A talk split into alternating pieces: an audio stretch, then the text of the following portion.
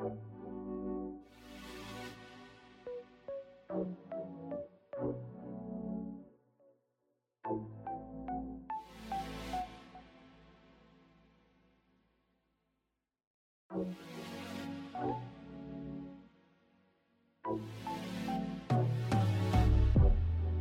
迎收听 On Air 乐色话时间，我是 DJ Fever。好，首先呢，就是前阵子吧，我在 D 卡的灵异版灵异版上面看到一篇文章，然后那篇文章主要是在写说呢，他在呃，他是长期会出现，然后他是长期会潜水在 BTT Marvel 版的一个一个人，然后呢，他。最近看了，觉得他综合了他这阵子看迪卡灵异版的一些想法，然后他觉得说迪卡灵异版上有很多那种，就是好像自以为自己是，呃，应该说他会很多人很多的 po 文模式是会说自己是有机身，然后会开始讲一些自己的一些经历，可是那些文章听起来都很像，看起来都很像创作文，然后他觉得说这感觉是迪卡灵异版的一种乱象，但是呢，其实。我没有把留言全部看完，可是我在看一些就前面前面几则的时候呢，我就发现说大家没有特别针对他发表的这个主题去讲，主要是因为他把 PTT Marvel 版的 PTT 打成了 PowerPoint 的 PPT，所以呢大家就开始一直疯狂纠正他，导致说我看到后面好像很少人在讲讨论他讨论这个问题。那先不管说。这个，因为我很少在看迪卡灵异版，所以我也不是很清楚。加上我个人觉得，我不觉得说，呃，你看到什么东西，你都要随便随意的把别人的文章讲成创作文，因为我觉得每一个人他的经历不一样。也许你觉得很很不可思议，就觉得不会发生在你身上，你没有经历过的事情，然后就说别人是创作，但也许别人真的有这样子的经历也说不定。所以我觉得。不能妄下定论，但这不是重点。我就我好像把这一篇传给别人看，然后他就回我说，他就先传一个笑脸贴图，然后回我说，所以那有人是 Excel 吗？那时候我就看到我就觉得狂笑。虽然说过几个月，我突然觉得这个笑点好像已经失去了，但不得不说，经过这个事件，让我联想到一个东西，叫做非常好色。这是不同的不同的呃这。反正这是不同的人做出来的，但是呢，非常好色跟 Word Word 里面的某一个功能有一个共通点，然后反正这个东西叫做文字艺术师，然后一个非常好色的共通点就是他们都是设计界的两大灾难。这个是我前几年某一次就是在看一个类似，反正就是类似，反正就是也是跟设计有关的影片，然后呢，我就看到就有人在下面留言说。文字艺术师跟非常好色，就是简直就是设计界两大灾难。然后我对此非常的认同。你知道，有时候只要看那种，特别是比如说学校老师啊，或是长辈，他们就很喜欢做一些，比如说文宣好了，或者是那种公告。然后他们就很喜欢用文字艺术师，然后我真的觉得文字艺术师超丑的。就这个东西，好，这个东西可能是一个对于不会设计的人来说，它可能是一个福音；但是对于可能会设计人来说，它就是一场灾难。它是就是它毫无美感，可是可能因为大家就只会用这样子的东西，所以对，就它的门槛，它的就是学习操作的门槛相对较低，所以呢，就会很多人去使用它。但我就真的希望它可以消失，就是我我希望说接下来可以发明一个，在这个时代或者是下一个时代可以发明一个让懒人也可以用的设计的产品，然后它是一个没有那么丑的东西。但我觉得如果现在要呈现出这样的东西，可能真的只能用手机的 app 吧。现在也有很多手机的 app，就是可以弄得很漂亮，或者是比如像 Canva。但反正我就是希望这些东西慢慢起来之后呢，文字艺术是。可以彻底消失，像我觉得非常好色，我不知道现在还有没有人这样非常好色，就是它 maybe 已经没落了。但是小时候我也是干过蠢事的，就是小时候小学电脑课的时候呢，老师就开始教大家怎么用非常好色，然后回去之后，我很我那时候就跟我爸讲吧，我爸就不知道从哪里搞来非常好色的软体，然后那一阵子就超喜欢用非常好色去做一些东西。如果有人不知道或不记得非常好色是什么东西的话，它其实。它有里面可以做的东西非常多，举凡卡片、月历、相簿，然后甚至是 CD、马克杯这种上面可以放照片的东西，它都有公版可以让你套。就是有点方便，你可以只要放照片上去，然后选一些排版，你就可以做出一个，比如说像是阅历之类的东西，然后是比较专属，就是你自己照片的。但是可能现在很多，呃，比如说像网络也有很多那种类似刻制化的产品，然后甚至现在有一些，比如说照相馆也可能会有。反正这种服务呢，其实很多地方基本上花钱就是可以买到，所以我觉得这个东西可能大家就越来越少做了。因为你用非常好色做的话，你还要自己去想办法把它制作出来。可是如果你出去外面找人做的话呢，它就是整个算是一条龙服务嘛，就是他会帮你设计排版，然后呃还会帮你做出来。所以呢，就感觉好像大家比较就这个东西就渐渐没落。它最后更新，我记得也是在好几年前了。然后只能说，就是那时候小时候我开始用的时候，我那一阵就疯狂的喜欢用非常好色的各种模板，然后套各种照片。现在想起来真是一场灾难。再来呢，是不知道大家有没有听过一歌手叫做番茄女孩，或者是她的名字叫做雨恒。小时候呢，也许就是可能跟我同同一个年代的，也许小时候我们都有听过一首歌叫《Happy Day》。如果你没有听过的话，我现在可以放给你听。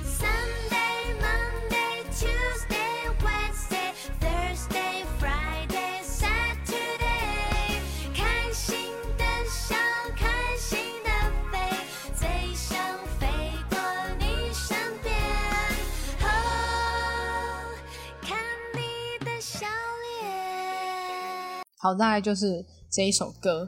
然后，呃，我看到很多人留言，听到这这首歌的管道大概有两种，一个是小时候可能会看一些有一个广告，然后它的主题曲是这个。然后另外一个是可能上英文课的时候要学 Sunday 到 Saturday 的英文，然后他们就会用唱这首歌的方式去学。然后等到我国中有去补习班补英文的时候呢。有一次上课也是班上同学开始唱这首歌，然后老师突然跟我们讲说：“哎，那你们知道唱这首歌的人就是他已经不在了吗？”然后我们就我就整个吓到，想他真的假的？然后呃，我记得他的讲法是说他是因为什么情感问题啊，然后就可能跳楼自杀之类的。然后那时候就整个吓到，然后。后来听到这首歌，我都觉得很可怕，因为我会自动带入那种都市传说或灵异事件，所以之后只要听到《Happy Day》这首歌，我都觉得超恐怖的。然后等到我再长大一点，可能上大学的时候，我就偶然跟我哥提到这件事情，然后去查了之后才发现，干那个人根本就还活着，他活得好好的，他现在他现在他甚至几年前还结婚生小孩，然后他小孩已经三岁了。到底是谁乱传这个消息？而且不是只有我听过，好像我听过别人也有讲过这个事情。不要乱传人家，不要乱传人家的那个好不好？虽然说好像以前就是也会有类似那种，就是一些明星，然后你可能可能他长时间没有出来，然后你就会以为他好像怎么了，然后其实根本没有。不要乱传啊！真的是。好，既然这样呢，就我们还是稍微来介绍一下这个番茄女孩，然后她的本名叫做雨恒。然后他是一位马来西亚的歌手，但是他后来就来台湾发展，然后也跟台湾的人结婚，甚至呢有一位大马的女明星叫做林明珍，也是他发掘跟栽培的。他也有发行非常多的，不管是专辑还是单曲都很多，然后甚至他也有创作的作品，甚至我个人非常喜欢的一首歌叫做 Twins，就是香港的女团是。蔡卓妍、阿 sa 跟那个阿娇、王家、钟欣桐组成的一个就是两人女团，他们有一首歌叫《八十块环游世界》，那我超喜欢。然后那首歌是由他作曲的，不是《八十块环游世界》这首歌，是《八十块环游世界》这张专辑里面的其中一首歌。然后甚至还有梁静茹的《会呼吸的痛》，还有哇好多哎，看一下有没有什么比较比较我知道的歌。还有那个曾沛慈的《一个人想着一个人》哦，这个也是蛮算蛮有名，当时是那个《终极一班二》的片尾曲，还蛮我个人蛮喜欢的。然后当然林明真有很多歌都是由他做的，虽然我这边只讲出几首，因为呃他写的歌主要都是收录在那些明星的专辑里面，就不算是主打。可是都是很多都是非常红，就是讲出来名字你一定会知道，就像张志成啊、张栋梁，刚刚讲的 Twins，呃，梁静茹，或者是那个谁，突然忘记，呃，曾沛慈，然后还有李千娜，还有卓文萱，还有叮当，还有郁可唯、王诗安。还有王心凌也有，反正就是真的非常多非常多，所以大家真的不要再不要再传这种莫名其妙的谣言好吗？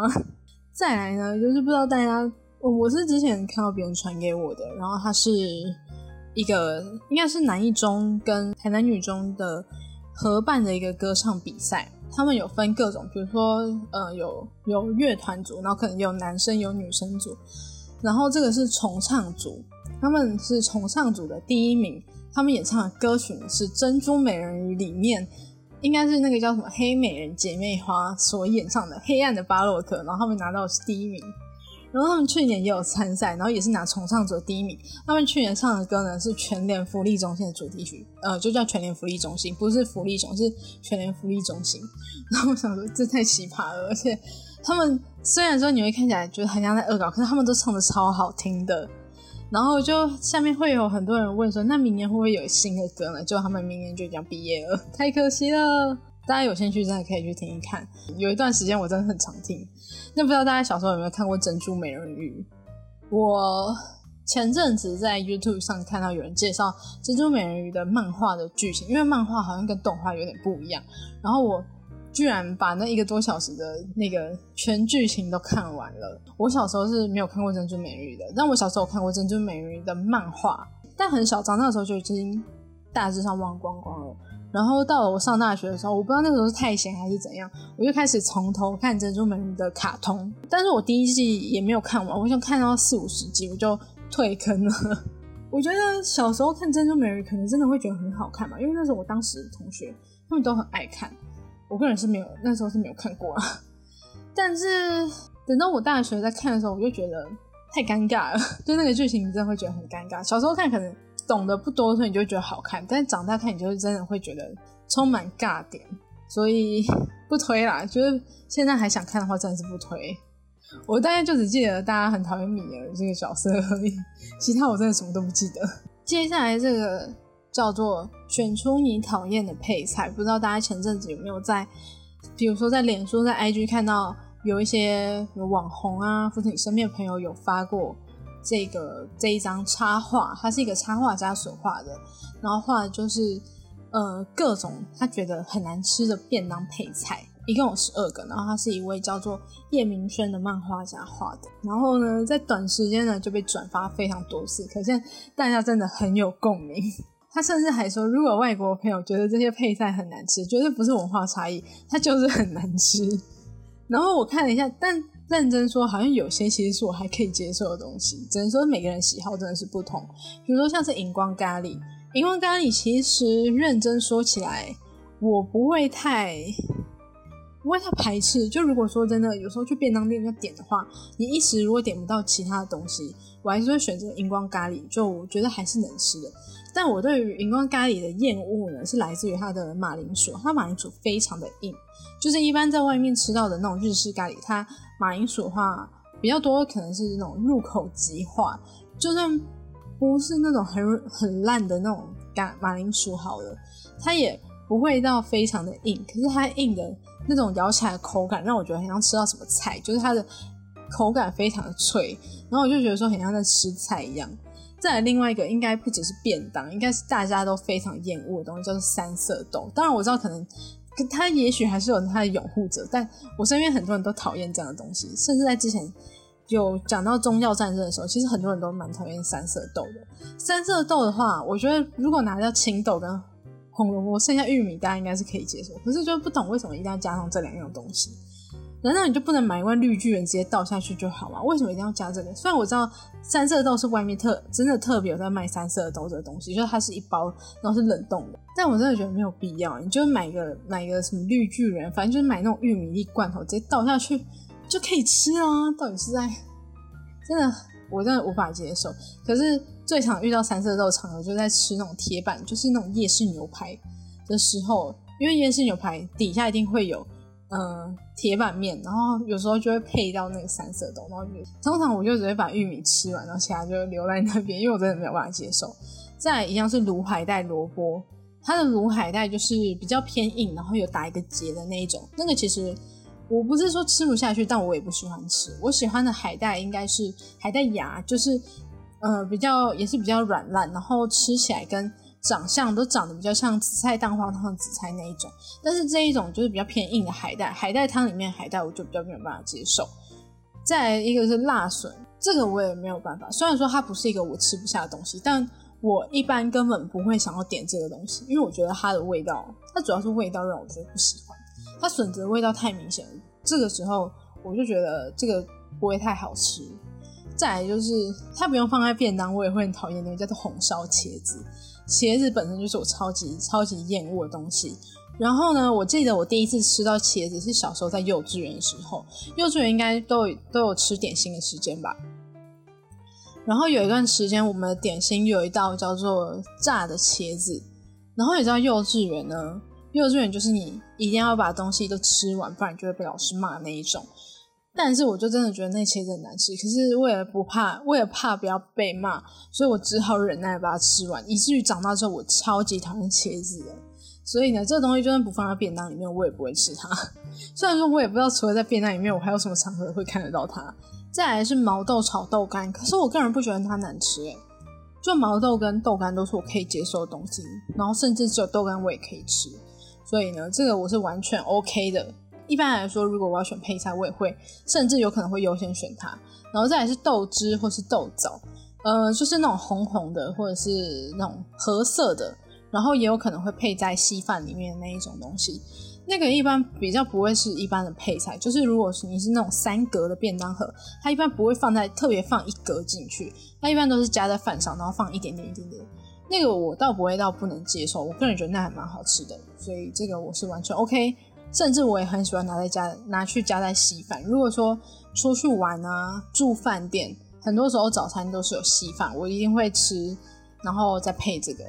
再来是也是我超级厌恶，甚至跟茄子一样，就算它不出现在便当里面，我也不会想吃的，叫红萝卜炒蛋。我个人就是超级讨厌红萝卜的那一种，所以红萝卜我就觉得不行。虽然说蛋我可以接受，可是它一旦跟红萝卜一起的话，它就会有那个红萝卜的味道，我就觉得超恶心。再来就是一个叫很神秘的东西，叫电话线，它的真实的名字应该叫海蓉，然后它就是一个卷卷的，吃起来有点像螺肉味道那种。然后我个人其实蛮喜欢的，就是但我可能也不会主动想要吃它，就也是如果说真的没有什么配菜可以选，我就会选择它。然后我个人就觉得它不难吃啦。再来是洋葱炒蛋，我个人不厌恶洋葱，也不讨厌炒蛋，可是洋葱炒蛋我也觉得不行，就是便我觉得是便当那种自助餐店料理问题，不然一般的话，一般洋葱的话我也是可以接受，像 Subway 我就只加洋葱，但我喜欢的是生的洋葱，没有被任何烹煮过的那一种。再来一个是辣菜包，辣菜包跟豆汁豆枣一样，一般也是加在饭上面，就不是它不是单独一个配菜，然后。我不会到不能接受，虽然我也没有喜欢，顶多就是因为它都会配着饭嘛，所以就跟着饭一起吃下去。再来是油菜，油菜这个东西基本上就是跟茄子还有红萝卜一样，就是它它就算不在便当里面，我也不会想吃的东西，它认真难吃。便当菜我比较可以接受是，比如说芹菜、高丽菜或是花野菜，基本上一般我也只吃这几样菜啊，所以就只能接受这些，其他菜真的就是。不行，我真的不会想要去挑它。不过真的也还是有做的好吃的便当配菜，但是我觉得那些感觉比较容易出现在连锁的，毕竟它可以开开到连锁，通常就是它的菜色应该也是做的蛮用心，或者它的主食特别好吃。就比如说像是什么太师傅啊，或者什么邓源排骨饭、珍重排骨饭，它的菜可能就会比较好吃一点。然后不知道大家，特别是高雄人，应该。应该是高雄人，甚至是高雄学生的一个回忆吧。以前我们高中的时候订过一个便当，叫做正源便当，不知道大大家就是高雄人有没有吃过正源便当？那个真的超好吃的。然后听说他在左营的某一个市场里面就有在卖，就是他的他的点是在左营的某一个市场里面。然后他嗯，听说好像一定要十点多就去买。不然可能就会没有之类的。然后以前高中的时候我们都会订，然后就觉得超好吃，只是因为后来我就比较偏向吃福利社的东西，所以后来我就比较少订了。接下来就是要来抱怨一下最近遇到一些烂事。首先是上次骑车。没有讲到的，就是有一次我在骑车的时候呢，我就遇到一个阿贝，他就是整个那种整条路都是他家那种情况，就是他整个是一直蛇行，蛇行就算他也没戴安全帽。然后呢，我们家前面的路呢是呃有一个上坡，它是算呃有点像桥一样，就是先上坡再下坡的那一种。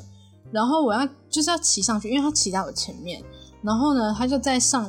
就是上坡之后那一块平地停了下来，我就被迫的得要停在那个上坡上，因为旁边有人跟他讲话，我没有办法超车。然后那个跟他讲话，他也是一个大叔，他主要就是讲说啊，警察在附近，你还不戴安全帽，什么有的没的。然后他只是讲这一句哦，然后就一直 repeat。然后呢，他们就在那边讲很尬聊很久。但就也没有聊什么话题，就只是一直在重复警察在那边，你为什么不戴安全帽之类。然后那个阿伯就会说啊，不会怎样怎样怎样怎样。然后我就觉得是不是要不要快走？因为我停在上坡上面，然后我就这面就是停下来，撑的非常的累，一直觉得我要滑下去，然后他还是死不走。我那时候真的超生气，然后好不容易他要走了之后呢，他又是一直慢速蛇行，就是非常不巧的一直跟他骑在同一个方向。后来骑了一条路，它虽然很小，可是它在高速公路旁边，所以那边就是比较偏危险。然后我就骑得很战战兢兢，可是他就是骑得非常的短猪短衣，他就是一直不断蛇行。然后旁边是一个公园，他就一直在看公园里面。我就想说，公园是有什么漂亮的妹子吗？没有，公园里面只有小妹妹而已。然后。他就一路蛇行，我就不知道说他接下来到底要直走还是左转，因为我要左转，然后我方向灯已经打很久了，可是呢，他也没有打方向灯，我就想说，那他应该是要直走吧？结果没有，我正要转的时候，他就给我转，然后我就差点撞到他，然后我就觉得非常生气，因为他也没有打方向灯，他又不戴安全帽，然后一直啊，竹反不止被宰，反正就是。家里有长辈要骑摩托车的话，请他好好骑车哦。再一个让我觉得很生气，是我很少讲的是工作上的事情。我不太喜欢讲工作上的事情，因为我觉得觉得抱怨工作的事情有一点呃，我不知道该怎么说，就是我觉得可能没有到那么好吧。但这件事情真的让我非常非常想抱怨。最近接到一个工作，就是我们会办很多活动。那最近接到一个工作是一个记者会，然后他会跟。市府的一些局处做接触，这一次接触到是以往的活动没有接触过的。然后在工作的时候，就是他们呃，就是在工作前置工作，我们还在做场部的时候呢，主管就过来说：“哦，今天接下来会对到的这个处呢，非常的机车，所以就是要我们有心理准备。”那那个时候就是有一些市府的人先来了，然后因为是。同事熟的，所以他们就先稍微的简单的寒暄一下。然后呢，因为那时候其实是我们我们在休息的时间，就我们基本的长步已经做好了，我们只是在等他们要彩排，所以我们就可能在旁边休息。那他们的人就那个处，我不好说是什么处，因为我怕特别，我怕太明显。那个处的人呢，他们就在我们休息的时候就来了，然后他们就带了一堆哦，我们还会兼做一些，比如说板子。就是一些活动的看板或者是海报之类的。然后呢，他们来了，他们也自己做了一些海报，然后就开始在那边贴，就也没有跟我们讲什么，就直接那边贴了。然后过一阵子，就是我刚刚讲的，同时在寒暄的时候呢，那个处的某一个主任呢就来了，他就很生气的说：“啊，为什么我们的人在那边贴那个海报，你们都不会去帮忙一下吗？”然后我就想说：“啊，这是你们自己带来的东西，就。”你如果要真的要帮忙的话，其实可以跟我们讲，就是哎，可以请你帮我们做做一下，或者是贴一下这个吗？但他们什么也没讲啊，就来了就直接自己做啊。而且我我们就也只看你拿那一包东西，我也不知道那个里面到底是确切是什么，是板子还是海报还是什么东西，我们怎么可能随便去帮你做？然后就是批发一直骂一大堆。然后同事也是很好声好气说：“哎，你没有跟我们讲，我们怎么知道做什么？”然后就还是不管，然后就是一直疯狂骂，然后我就觉得很傻眼。后来同事就说：“好，不然就跟我说，不然呃，你们先去帮他们看要怎么做。”然后呢，他们才来。就是我们过去的时候呢，他们其实那个海报都已经差不多点位了。然后他们才说，因为他们是用类似那种镜珠，就是呃，在一些地方，然后可能会看到那种两片亚克力板，然后中间是比如说一些公告海报之类那一种那种，然后可是他们就是直接贴上去，然后再用再用它那个去固定，有点不好说，有点难形容。然后呢，他就问我们说：“哎，那可不可以帮我我们把那个海报弄平？因为那个海报他们一开始卷的，那你就固定在那上面没有贴起来的话，其实它当然会翘起来。然后就是为此还要再帮他们拿胶带固定。然后觉得说，到底刚刚为什么不讲？反正呢，那个主任呢，后来又很生气的讲一句说。”啊！你们出去也不要说这活动是你们做的，都我们的人在做。然后我就想说，Excuse me，我们早上就要场部了，所以你前面看到的那些板子什么有的没的，难道你都以为是你自己咻一下就可以变出来吗？然后就超傻眼，然后就全程没有给他好脸色看过。但反正他也应该不甩我。然后这种是，我就想说，我就从头观察他到尾，他也真的没有在做什么事情，他从头到尾就站在旁边看。然后呢，甚至他们在弄东西的时候。他就也直接过去跟他们说：“哎，你就叫他们做就好啦。”那我就觉得很干，就觉得说你不要以为花钱就是老大，好不好？就有什么事情，就是一开始讲好要做什么工作的时候呢，就是分工都要分好。如果你临时想要做什么事情，需要人家帮忙的话，应该要先讲，而不是直接直接觉得说我们好像会通灵，看到你们要做什么就应该帮忙去做。我真的觉得很。很夸张。后来彩排完之后，距离那个活动大概只剩两三天而已吧。结束之后呢，彩排完呢，大家就集合起来，然后开一个会议，说觉得哪里需要改善。然后我记得有一个有一个有一个阿姨，对，反正我现在对他们就非常不客气。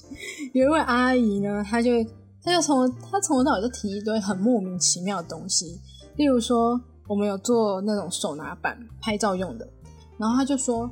哎，我觉得你们那个板子可以再改一下吗？因为我觉得那个真的长得很丑。然后我就觉得很傻眼，因为后来我同事就说，因为呃，后来我同事载我回去，然后他就一直抱怨，他就说那些图案呢，那些图呢，一开始都给他们审过才做的，然后当然就是也只能叫叫那个谁叫同事就临时改。然后后来他又讲了一个很很莫名其妙的话，因为现场一定会有。比如说像大荧幕之类的，然后我们会放主视觉，嗯，他就说，因为我们还，嗯，那个活动还有一些，比如说要放影片，或是要跟远端的连线，所以呢会切画面。那切画面的话，就一定不会是那个主视觉嘛。然后他就说，啊，你那个画面一切的话，就是人家就不知道我们这个是什么活动啦。所以那旁边是不是可能要放个板子，就是让他们知道一下。然后我同事听到这，他后来回去他也抱怨一句，他就觉得很生气，他就想说：“你他妈都来到这边了，你怎么会不知道这是什么活动？”反正就整个非常莫名其妙。他这种就提一个白痴问题，然后还有另外一个，也是也是我听到最傻眼，就是有一个道具需要做加工，然后是要加那种 LED 灯条上去的。然后呢，他就一直不断在问我同事说：“啊，你们那个灯要怎么做？怎么弄上去？”然后因为这个东西不是我们。不是我们的平时工作一部分，是我们要请别的外勤去做的。所以呢，他想了很久，他说：“呃，呃，就是我们这边的同仁会作业。”然后他就一直跳针说：“不是，我是说，所以你们这个东西到底是要怎么弄上？你们是要贴上去吗？还是怎样怎样？”然后我想说，到底是关你屁事啊！反正到时候会弄上去啊，你是要学是不是？就这一连串的事情呢。然后还有一个就是。我们礼拜一去一次，礼拜三也去一次，然后礼拜四是活动。礼拜一跟礼拜三的时候，他们一直坚持说不要开冷气，因为要防疫。我想说，防疫跟开不开冷气应该没有关系，因为他们可能觉得说就是人很多。可是我就想说，你人这么多聚集在一个空间，本身就是群聚了，那你有没有开冷气？是不是秘密空间？这到底有差吗？就是后来最后呢，他们还是妥协，当天还是开了冷气，真的是还好，不然我真的会很俩狗，因为真的很热。然后其实真的可以讲的东西太多，但是我觉得会讲不完，因为真的有够多的。反正啊，做了几场活动之后，突然发现说公务人员真的是，我真的不想要歧视公务人员，或者说公务人员都怎么样怎么样。可是我遇到公务人员真的没有一个是正常的，就是会让我怀疑说，难道难道就是这难道是一种公务人员标配吗？就是他们都非常的非常的智智障。我不是说所有，但目前我遇到的就这样。但我就是我做了这么多做这么多活动以来，我接触过的都是不同的处事的吧。可是我就是没有遇到一个正常的公务人员，要不就是机车像今天这种，要不就是会一直提一些无理要求，一直无上限的要你做这做那个的。他们就是一副，比如说他们临时礼拜一的时候临时想要加一个东西，因为东西一定有制作的时间嘛，所以他们就会希望说，那可不可以？呃，同事就会希望说，那可不可以今天就给呃档案？这样的话比较有时间可以做。然后他就觉得说。我觉得他可能是觉得说，因为那个时间已经接近他们下班时间了，所以他不想要加班，所以他就说，嗯，明天上午给你可不可以？然后同事之后就很为难，说，哦，好啦，不然我加班嘛。然后后面就也没有说什么。然后最后呢，反正他们就提一个要求，然后最后说，啊，没有啊，我们就是喜欢做那种赶时间的事情。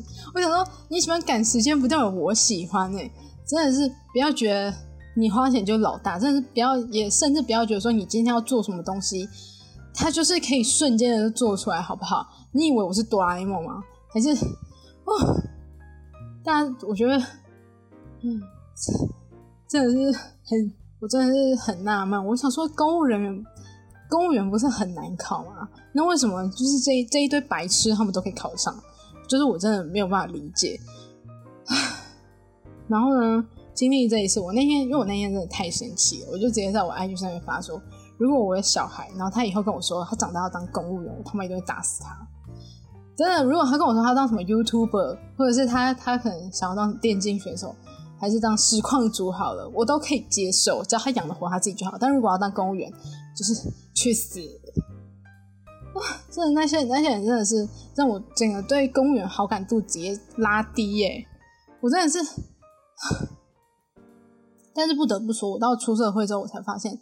原来公务员并不是一个大家都很梦、都觉得很梦幻的工作，可能甚至还会有人嫌弃的那一种工作。所以我就觉得，嗯，好啦，我终于懂为什么为什么当初我跟同事讲公务员，就是讲说我以前其实有想过要当公务员的时候，他们会表情会那么嫌弃的。因为真的跟公务员一起工作之后，你才发现说公务员真的是，就我目前遇到公务员真的是非常的非常糟糕，而且。